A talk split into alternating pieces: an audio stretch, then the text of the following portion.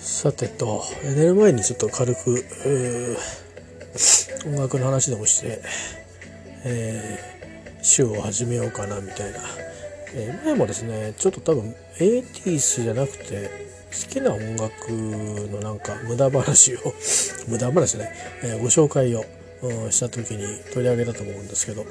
えー、っと去年もね今年かもうサマソンに、え、来てましたけどね、えー、バナナラマっていうグループが3人組のもともとは3人組の、えー、女性、えー、ボーカルグループでですね。で初めは本当に何て言うかな 80s でだけどちょっとこうアコースティックな感じでですね。でかスタイルもねそのその当時のロンドンのうんととんがってる感じじゃなくてちょっとこう可愛らしいけどもまあまあ80年代な感じの、えーと、結構ねファッションを着て、えー、っていう感じ、えー、かっこいい女の子っていう感じのね、えー、入れたちでこういう感じのポップスを最初はやってたんですよ。えー、で、まあ、僕なんかまだだからこれぐらいの頃に知ったのかな結構僕らの仲間内では人気でっていうか多分同じ時期に 80s 好きだった人たちはまあうん好み分かれたかもしれないけど、えー、まあまあ、えー、ちょっとねチェックはしてたグループだと思うんですね。まあこんな感じでその、えー、ちょっとこうサウンド自体もねこうキュートなポップスっていう感じなんですよね。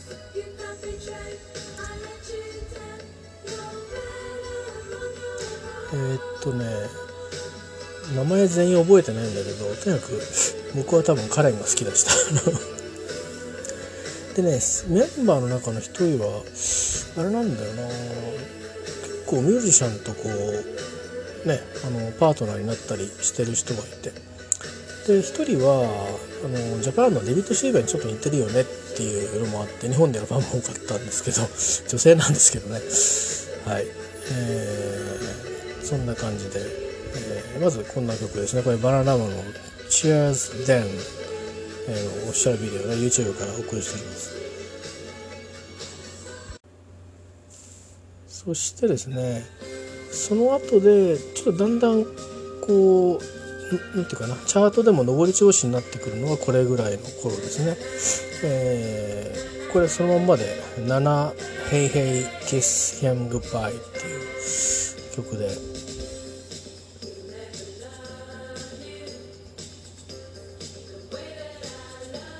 音がねちょっと少しねあのシンセとかが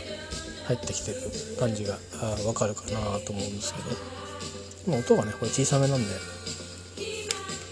ひあのもろもろ、うん、YouTube なり。あとはもうなんだろう今だったらこれねバナナラマの配信とかだったらもうがっつりあの割とお手軽な価格で配信で撮れると思うんで買えると思うんで。ちょっと視聴して気に入ったのがあったらぜひぜひ聞いてみてください。そうですね。えっと一回なんか3人でリユニオンした時もあってその頃はねまだね前のね面影ちょっとあったんですけどね。今年あたりいらした時はだいぶ様子が変わりますよね。で僕らが中学生の頃にもうお姉さんでいたわけですから、えー、まあまあどういうあの人生になってるのか細かい情報知りませんけどプロファイルを、うん、もしかしてお孫さんがいる人もいるかもしれない。わかんないよ。えー、まあ、ちょっとカーレンはもうあのとかみんなスタイルは維持してるというか絞ったんだろうなって感じもありますが、えー、もう綺麗なら間違いないんですけどあの私の知ってるカレンはもういないので、えー、ちょっと寂しくありますね本当に理由にはした頃はね面影があったのでああと思って日本来ないかななんてちょっと思ったんですけど今なら見に行けるぞとかいう感じで、えー、思っていたんですけどねまあ、あの上り調子になる頃の、まあ、一曲であります。えー、バナナラバー7ヘイヘイキスケングバイ。はい、えー、次はですね、さらに、えーこの曲でね結構路線の代わり目にこう立つんですね、えーバナナラマンロバート・デ・ニーロ・ウェイティング。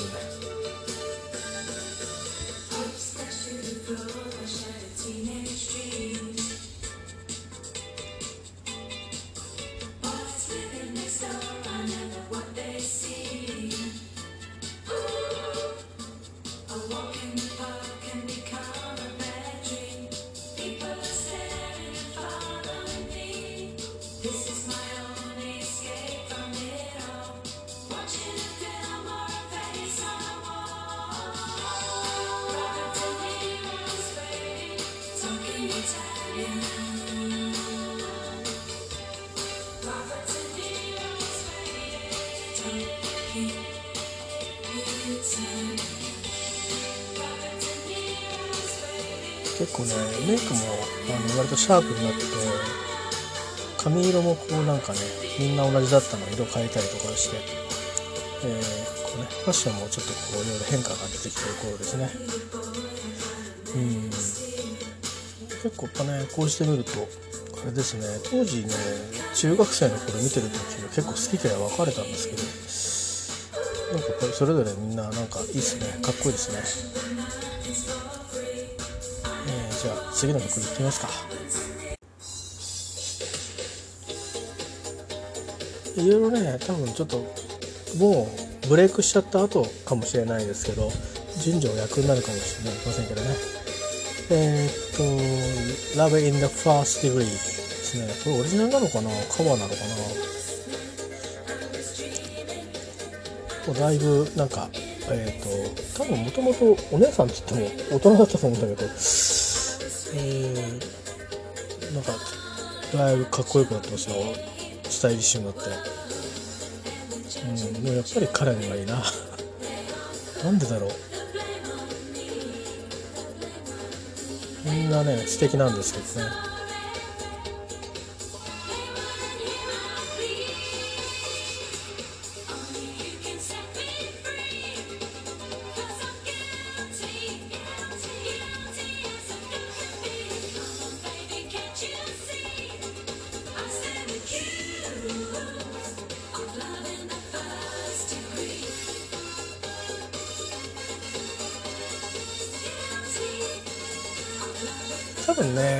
かこうちょっとこうユーロビート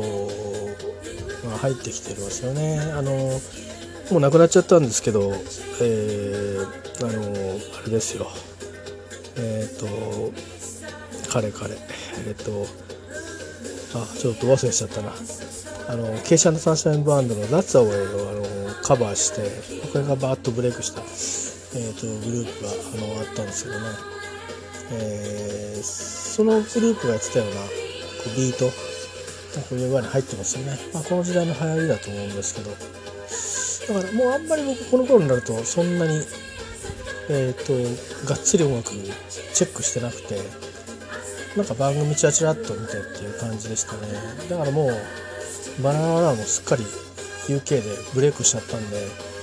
もうチャートはいつも入ってるみたいな感じだったんでテレビで見てたっていう感じですね。今聞くとまあまあ当時はねなんかいきなりビートきつくなっちゃったんでええー、とか思ったんだけどまあ今聞く分にはそれでもまあね今の EDM とかから見ればなんか割とこううん、うん、いいかいいかなっていう感じですね。出すと自分もこういう作っちゃうなっていう感じですよね。まあ作れませんけど。はい、そんなことで、えっ、と、Love in the First Degree でした。で、元はこれ、あのー生バンドでやってた、演奏されてた曲なんですけど、調べたら、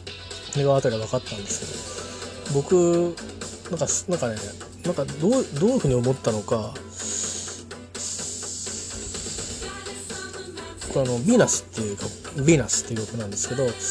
あのダイアナ・ロスのカバーかなって勝手に思ってなんでだろうななんでそう思っちゃったんだろうなわかんないけど全然違うんですよ。あの違うねアメリカのグループだと思うんですけど女性ボーカルで、えー、あの YouTube のありますので探してみてください。それはそれかっこいいですよ。でこれがあのーまあ多分 Robert De Niro's Waiting のあと今途中挟んだですね「Love in the First Degree」より前でこの曲でこう結構ガッツンとブレイクしたんだと思いますね。だから大胆にこうユーロビートに寄ってったっていう感じ。で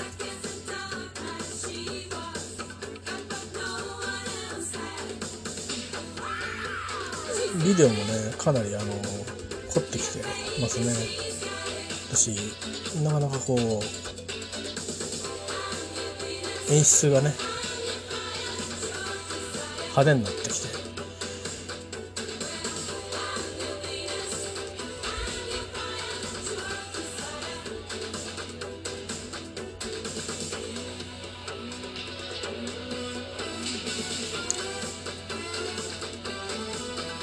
もうね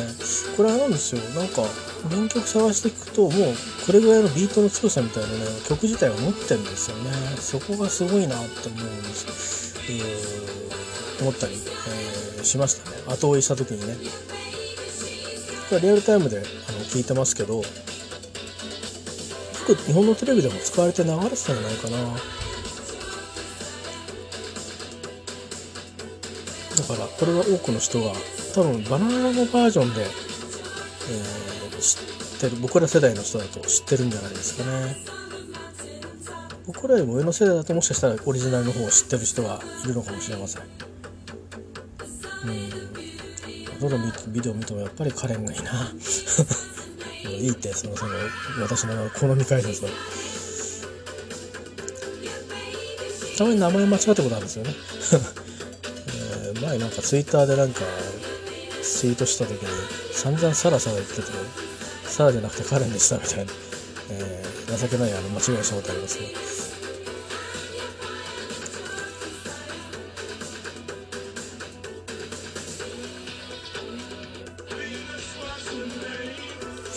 まああれですよね。なんかあのロンドンとか行くとあ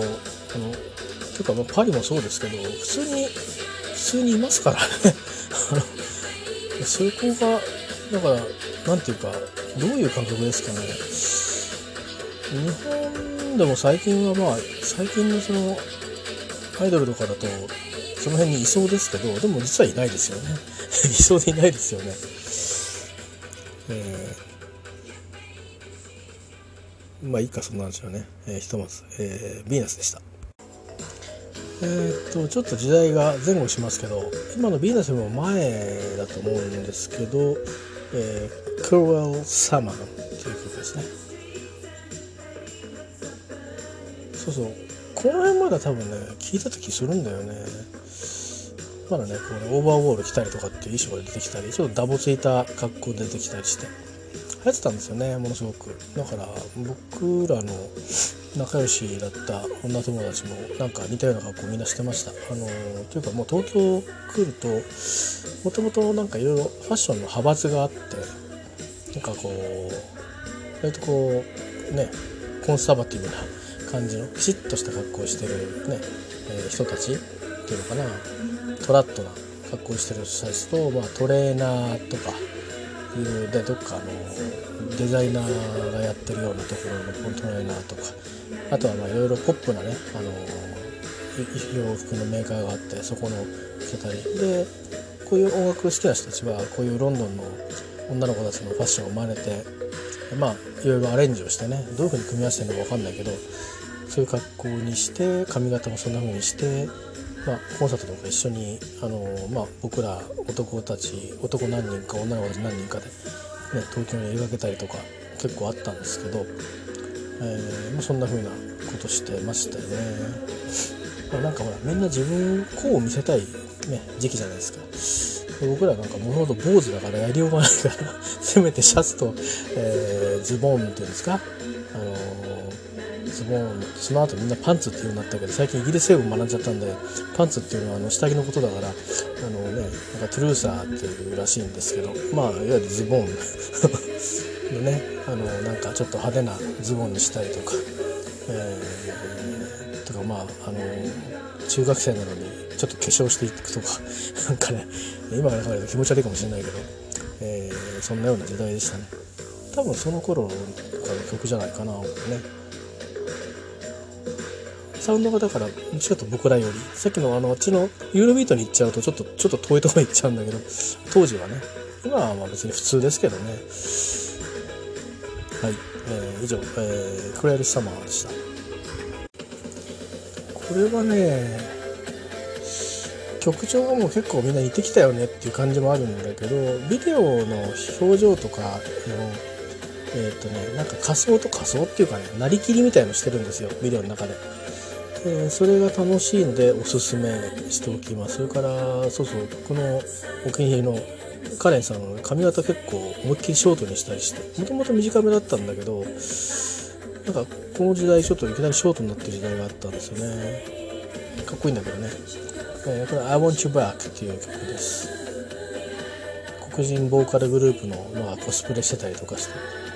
矢島美容室かっていう感じなんですけどね。違うか。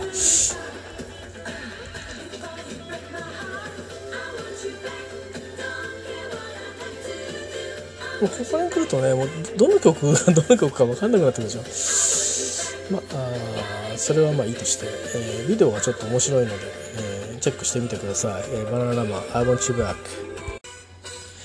まあ、えー、今日は今日はとかもこれで、えー、おしまいしておきましょうね。またちょっとネタがあったらまあ好きなんだけどあんまり詳しくはないんですよね。なんかいっぱいアルバム聞いたんですけど 意外と覚えてない。えー、この子も有名だから解説いらないだと思いますけどね。あの同い世代の人には、えー、ま、ちょっとドラマとかでも使われてた気がするので、えーと、これをもしかしたら日本語で歌ってた人の曲かもしれない。あるいは、まあ、これをイメージして作ってた別の日本曲かもしれないけど。なんかね、あのいわゆるあの頃トレンディードラマとかってあったんですよ。これはもう僕が会社に入った頃か、どうだったろう？大学の頃か。でこのバーバラのこの曲がそのリアルタイムだったかっていうとちょっと違った気もするんですけどね。えー、でこれもカバーなのかオリジナルなのかちょっと実は僕はチェックしてません。えー、だけどまあこれはまあ曲いいかなと思ってます。あのー多分あのあれですね。あの時期と似てますよね「あのネバーゴナギブアっていうのはあのビッグアスリーが、えー、それ歌ってた頃と多分時代近い気がするんですけどね。違ったかな、えー、マラララマで、えー、I had a, I had a rumor ですね、まあ、直訳すると噂を聞いたなんだけど、まあ、この前に来るあの文章後ろに来る文章でえー、ネット違うけどまあでも、まあ、恋恋とかそういう色恋だと思ったでしょうねきっと、えー、これもこの時はあれなんだよね。カレンはボブぐらいの長さでパーマかけてるけど。ベリベリーショートではないですよね。さっきかけた曲はちょっとこの今後の曲じゃないかな。いろんなあのやっぱりこの頃はなんか知んないけど裸の男の人がいっぱい出てくるっていう あのマッチョな。何なんだろうねこれ。あの今のビデオって結構今でもあるけどね、うん、なんかまあむしろその筋肉隆々の人たちがアイドルグループになったりするぐらいだからなんかこうマッチョなものっていうのはなんか昔からこうやっぱりなんかねダンサーとかこうなんかあるのかな。美女と野獣じゃないけど。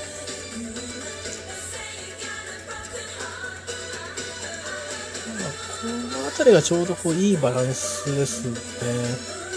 このこの路線のバナナラマとバナナラマ3人のそれぞれ持ってるなんかあの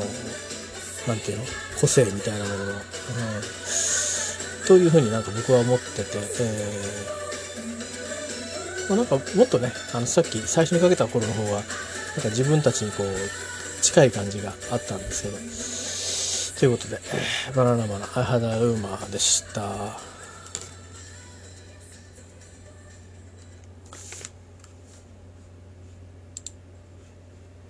で、えー、いうことで、え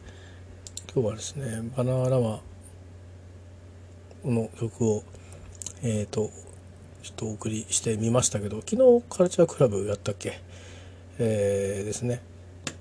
なので,、えー、でバーナラマの3人はあのライブあバンドエイドにも実は参加してるんですよね。なんかあんまりそういう風に見えない感じもありますけど是非あのライブエイドのビデオも、えー、チェックしてみてください。えっ、ー、とまあ後ろに流しながら終わりにしていこうかなと思いますけどこれをねここに来る前このサウンドに来る前のその上り調子になってくるあたりのなんかね頃の作品だと思いますけど初期っぽい初期だと思いますよ。あの77の後ぐらいだと思いますけど、ね、Hotline to Heaven っていう。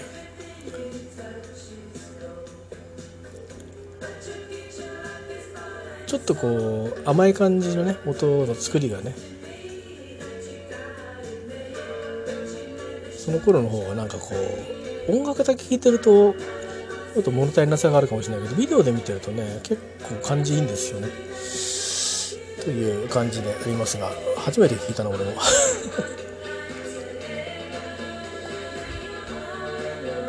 でも結構これライブでやったらいい感じになると思うよ。やったんだろうけど。僕が見に行ってないだけで。ということでバナナラマーでした。えっとねなんかだからちょうど本当なんかこのこロンドンのなんかこう今雰囲気どんな感じっていうのを、えー、テレビ番組とかだけじゃ分かんないけど結構マララマあの衣装とかが、あの、割とねあのさっきの売れちゃうビーナスとかあれぐらいになってくるとちょっともう本当に衣装用の格好してるんだけど割とこうなんか街中でこんなこの子いるんじゃないかっていうふうに、えー、思って。ったりあとは実際そのロンドンの写真とか見るとそういう女の子が結構いたりとかしてだから、えー、あこういう格好なんだと思ってあの、まあ、僕は女性じゃないからそういう格好しないんだけどでまあ友達たちがそういう格好をしていて、えー、であなんかすごくあのそういうねあの気分がね周りにもあってすごいど田舎だったんだけどもだからなんかそういう、うん、あの髪型とかねいろいろみんななんかそういうのに影響されてたっていう不思議な時代だったなと思うんですよね今考えたらね。東京見てないんだもんね。ロンドン見ちゃってんだもんね、えー、東京の子たちだったら分かるけどね。まあ、ということで、えー、バナナマンあお送りしました。いかがでしたでしょうか。えっ、ー、といろんな時代のいろんなタイプの曲があるので、えー、どこを聴いとるかなんですけどまあ女性だとどうなんですかね？ちょっと分かんないですけど僕は男性なので最初のこうほわっとした時世界に行く時からえなんだろうと思ってあのいわゆるなんかロンドンのイメージとバスッとはまったあの格好をしていたので、ね、音楽というかそこから入っちゃったんであのあれなんですけどまあもしかすると女性とかだとまあさっきかけた「I had a rumor」とかああいう感じの曲の方がビシビシしててでビデオもねマッチョの女性がいっぱい出てて男性がいっぱい出てて、えー、なんとなくこうまだ逆に今に近いような今とも通じるようなねところもあるんであの多分それなりに昔のビデオだと思うんですけど、えーまあ、あとあのバーラマは、まあ、3人になったり2人になったりしますがあのまだ活動してるので、えー、チェックしてみてください、えー、以上です。はい、えー、バナナラマの音楽の後で大丈夫ですかね。ちゃんと連携できてますかね。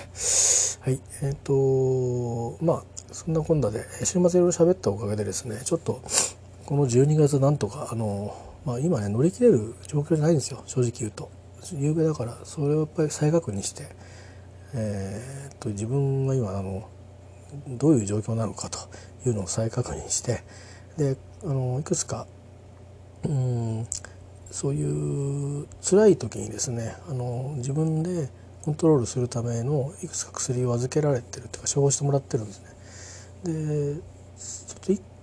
個は先週使ったんだけどちょっとなんか体の代謝が変わったのか代謝しきらなくてすごくな体の中残ってるみたいで副作用がずっと出ちゃってたんですね。でこれはどうかなっていうものを1個あの今回ちょっと急に具合悪くした時に僕の主治医じゃなくて別の先生が処方してくれた薬いつも違う意味で飲んでたんですけど目的が別であの少しあの気持ちをこう安定させるのに今頭の中がかなりいろいろこう整理がつかなかったりいろんなこといっぺんに同時に考えていてで不安定っていうかねあの少しこうあの気持ちがねあの不安定になってる。からちょっとそれを落ち着かせて少し安心感も出るような効果を狙ってこれをちょっと飲んでくださいっていう飲んでみてくださいってことで飲んだのはもともとは違う理由だったんですけどあの寝つきを良くするっていうかあの途中で起きないっていうために、えー、飲んだ薬だったんですけど用途を変えて、えーと、飲んだら意外と良かったんですよね。ただそれ少し慣れてきた頃にその環境少し緩和され状況が少し緩和してきた頃に緩和っていうか慣れの、ね、悪い状況も慣れるじゃないですか。で朝ちょっと飲むと眠いんですって話したら、まあ、薬がどんどん変わっていくわけですよ。そうすると、まあ、薬がね変わってる時ってあんま良くないです実は。あの何でもある程度パターンで決まってそのままずっと長い長く変わんない方が実は良くてで今ちょっとそういう意味ではまあ手探りだと思うんですよね。あのこれは新しい状況なんで。でなんですけどまあちょっとも戻ってあの今の状況の原点に戻ってその時に使ってた薬はレギュラーで飲んでた時期がまあ1週間ぐらいあったのかな。2週間ぐらいあったのかな、うんまあ、主治医もじゃあそのそのパターンでいいよってことでその薬を飲んだんですけどえ、ー、と、まあ、基本的にそれで落ち着けばねあのそのまま使うっていうのがセオリーなんででまああのちょっとまたそれをちょっと使ってみようかなと、まあ、今週まであの週末に先生にまた会うので、えー、いろいろこの2週間であったこと感じたこと,、えーと、体調不良になったこと、うん、なったっていうかその、えーと、具体的にもっとこう悪くなったことを、あの話をしてでこういうふうな対処しましたっていう相談してできると思うのでいやいやもっとこっちの方がいいよとか言ってくれるかもしれないし、えー、でまあ今はねあのそれなりに任されてる範囲内のとこなんで。うんとやってみようかなと思ってます。まあ、そんなようなこともあのアイデアも得られたんでまあなんだかんだあの、ね、皆さんにとっては何の関係もない無駄話もいっぱいアップしてるんですけど自分の今の状況をこう整理するヒントにはなったかなと思ってゆうべはまあそれでえっ、ー、とあちょっとあれの何にも状況変わんないし何にもいいことはないんだけども あの少しこうもしかしてなんか、うん、多少でもねあの、うん、とりあえずとりあえず年内あと数日ですけど、えー、だけでもやり過ごせるだけ持てばとりあえずいいかなと年明けのことはまあ年明けたら考えようぐらいな感じで、えー、行こうかなと思ってます。まあ、うまくいくかどうかはちょっとまたあのここの場所で 喋りながらこなしていくのかあもう喋ることさえできなくてもう出てこなくなっちゃうのかちょっと分かりませんけど、えー、まあまあ、あのー、少しね職場にいる時間もちょっと少なくしつつ、まあ、でもちょっと生活のこともあるのでね、えー、仕事がある時はあの少し残ったりして、え稼がなくちゃいけないんでそれもあるんですけどまあそれはそれとしてとりあえず月火は、えちょっと今このちょっと急性期だと思うので。えー、1日 2, 2日間はあの、うん、あのはあの早くも遅くもいかないっていうことでしたいと思いますね。そうするとまあいい距離感もあのリセットはできると思うんで、まあ、明日朝はあの明日とか今朝か朝はあの直に現場には行かないのでちょっとあのまた別のねあの所属のその企業のあのまあ、診療所に行って診察を受けて別の話なんですけど全然、ええー、行ったりするので、あのー、半日ぐらいはいないんですよ現場に。だからそういう意味でいい意味で、あのー、すごくこうショートショートでいけると思うんで、えー、まあちょっとちょっとね内容がタフそうな、2, 2時間っていういきなりいきなり2時間差しでっていう打ち合わせがあるからそれは、どれぐらいの重たさになるのかちょっと僕には想像がつかないんですけど、まあ、でもそれ基本的に僕が意見を言う話ではないから聞き取り聞き取ってヒアリングリスニングする話だと思うのでああそうですかそうですかそうですかって聞くしかないと思ってるんであのあんまり構える話ではなくてあのいろいろ内容事実とどういう問題意識を持っててじゃあ何を確認したらいいだろうっていうところだけのあの認識の合わせができれば次のステップに行けるのでそこだけなんですけどね。まあ、そこだけなんであのあんまり構えることはないんですがただちょっとまあそれぐらいかなあの明日はねそれはまあまあうんあのそんなにまあ決まらなくてもいいかなと思うんですけど逆にその細かいところを全部は覚えられないんであの骨子をね。あの骨をねちゃんとしっかり覚えられればいいのかなと思ってますんでなんとかうん、今週はどうにかなんじゃねえかなとはちょっとこう思ってんですけどね。どうなんですかね。ちょっと分かんないです。はい。まあ、いずれにしても、あのー、まあ、今日みたいな音楽をちょっと本当はあんまり流すのもねあれなんでなんかあのー、今日ちょっとやった英語の話とか昨日やった仏教の話とか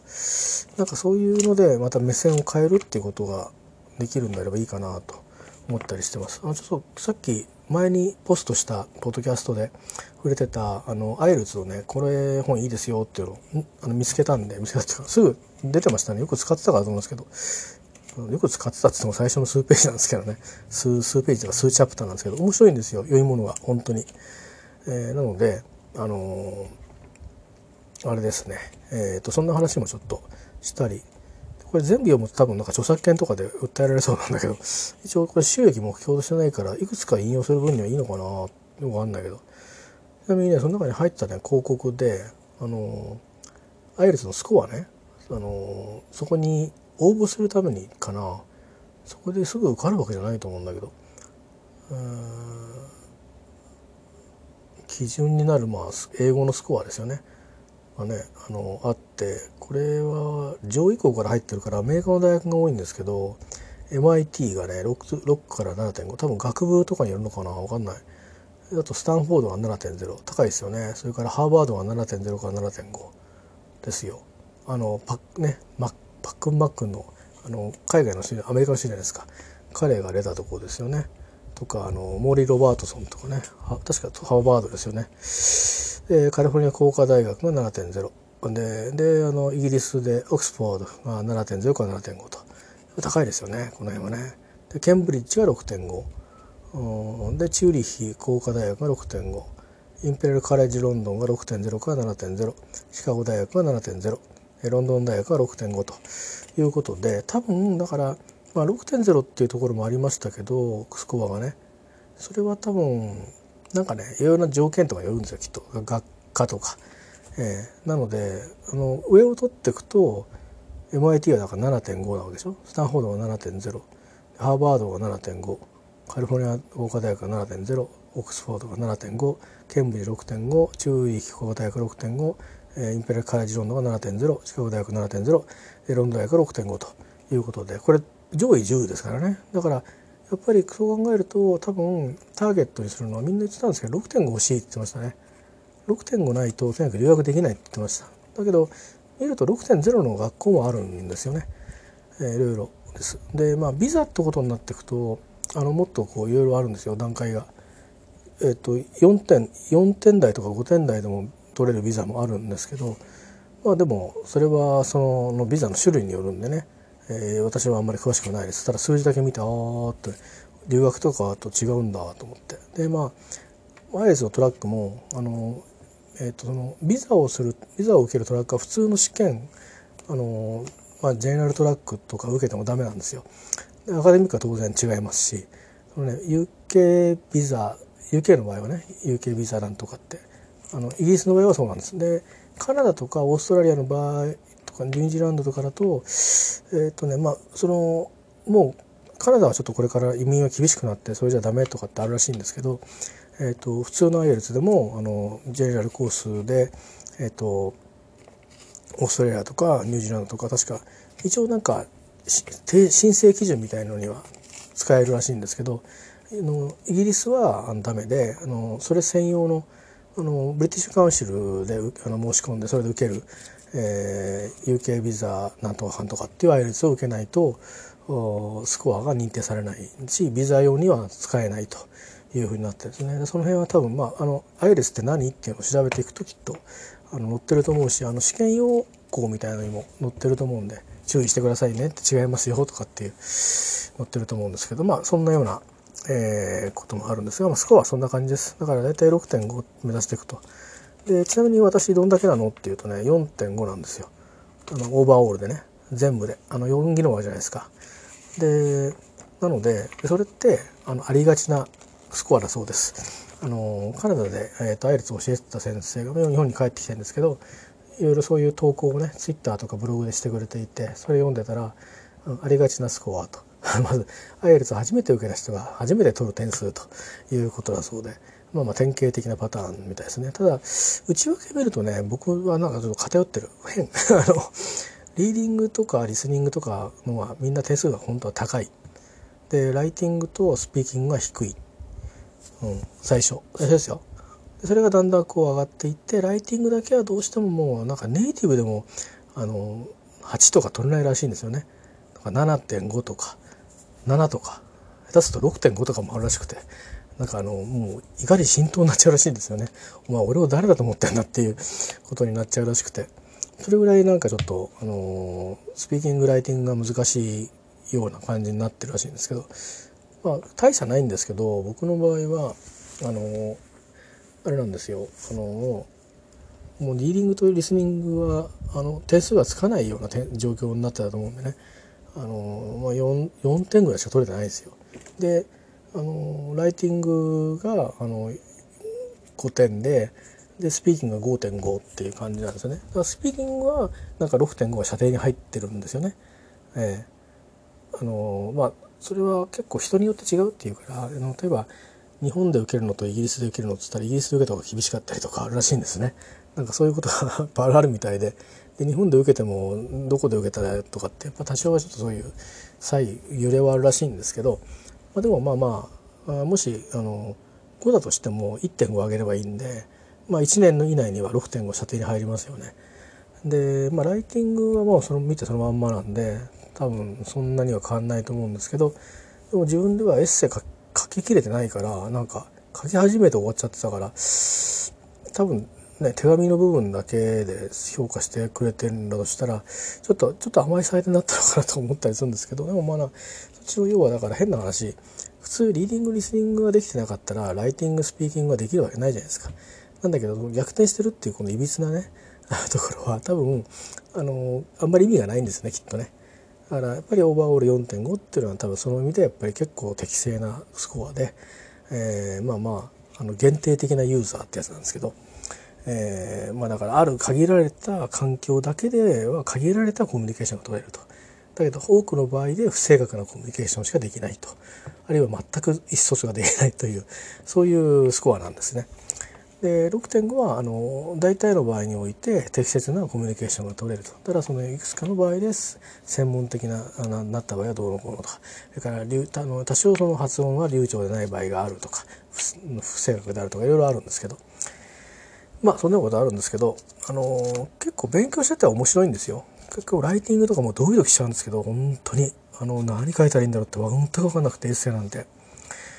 なんですけど一回やってでまあ辞めた人間としてですねその趣味的にそのエッセイなんかを逆に読んでみるとあこうやって書けばよかったのかなとか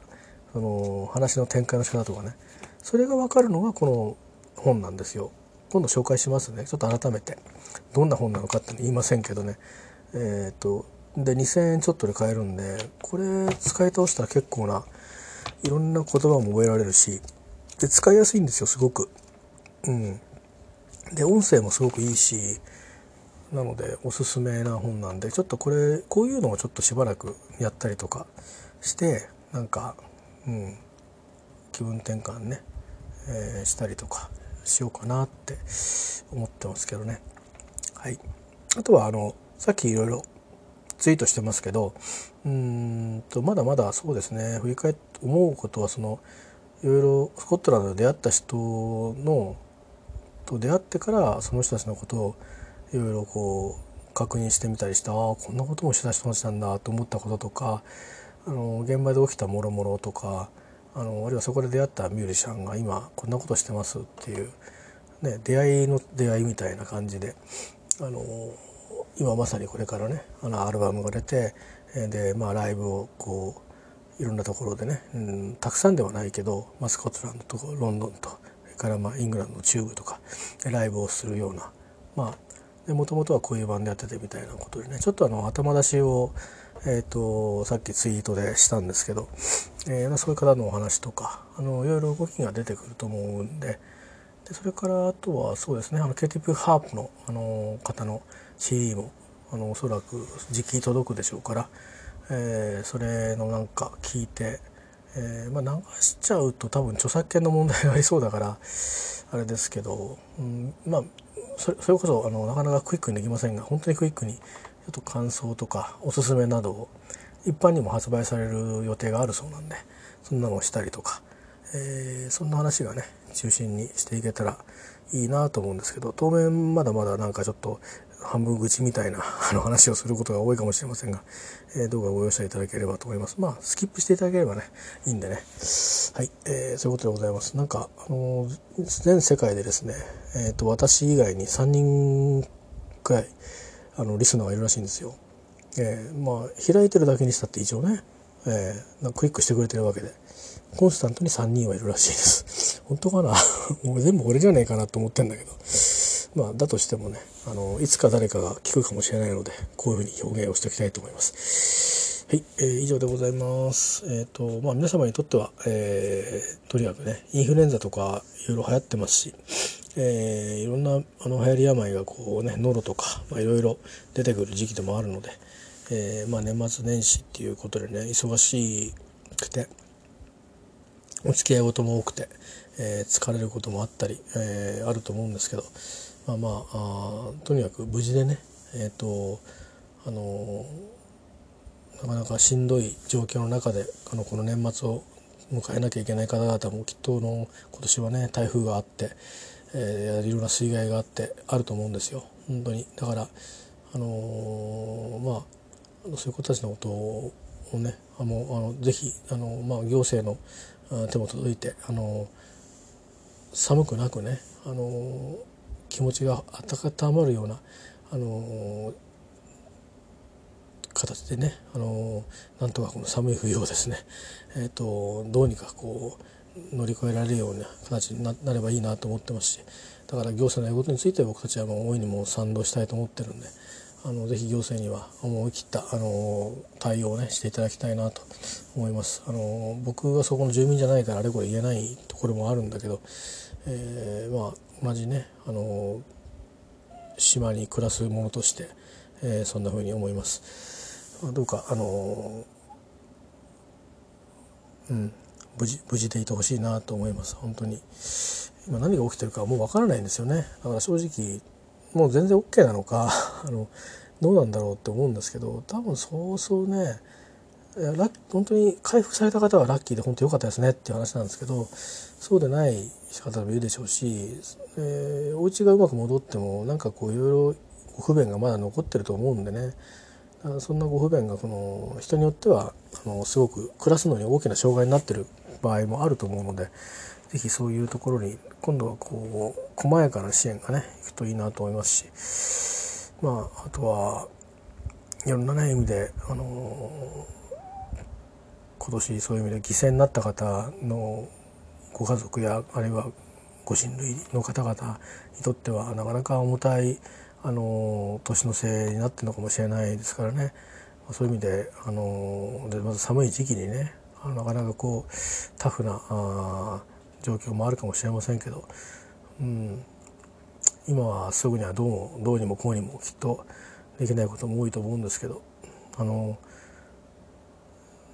本当にねあのこればっかりはどうしようもないですもんね。あの明日は本当に自分がそうなって、えー、残った身だとするとどうにもこうにもやり場がないですもんね想像しても。だし今想像できないと思います正直そんな想像なんかできっこないと思いますねもうそのその身になんないと分かんないと思うんでだけどもまあわからないけどもうんどうかあの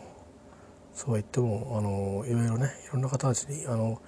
手を借りてでもあの